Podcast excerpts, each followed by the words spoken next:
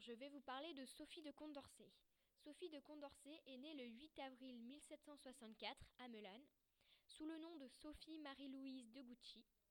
Elle est morte le 6 septembre 1822 à Paris, âgée seulement de 58 ans.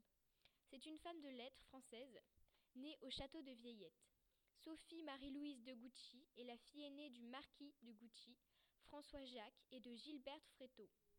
Elle est la sœur d'Emmanuel de Gucci, le maréchal d'Empire protagoniste de la bataille de Waterloo. Sa sœur, Charlotte, épouse du docteur Cannabis.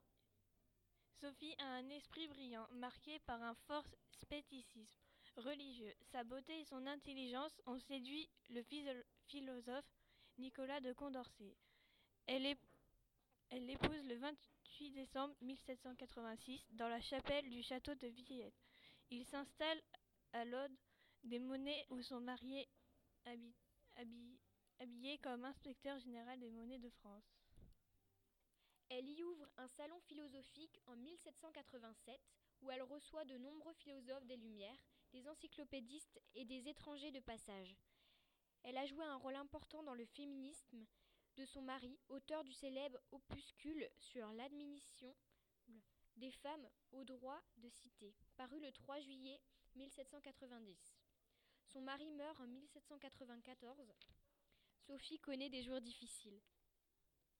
Ayant récupéré une partie de ses biens vers 1799, elle peut retrouver ses activités littéraires, publiant les œuvres de son mari et retrouvant son salon littéraire qui deviendra un foyer d'opposition durant le Premier Empire. Sophie de Condorcet a été écartée de l'histoire car n'a pas fait d'acte ou de démarche pour faire avancer l'histoire. Elle a aidé son mari pour son ouvrage sur l'admission des femmes au droit de cité et a ainsi écrit plusieurs œuvres, des lettres sur la sympathie suivies des lettres d'amour. Montréal, étincelle en 1994.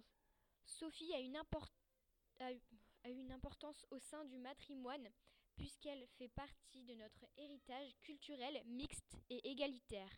La transmission de ses œuvres fait partie du matrimoine qui est constitué de la mémoire des créatrices de notre passé.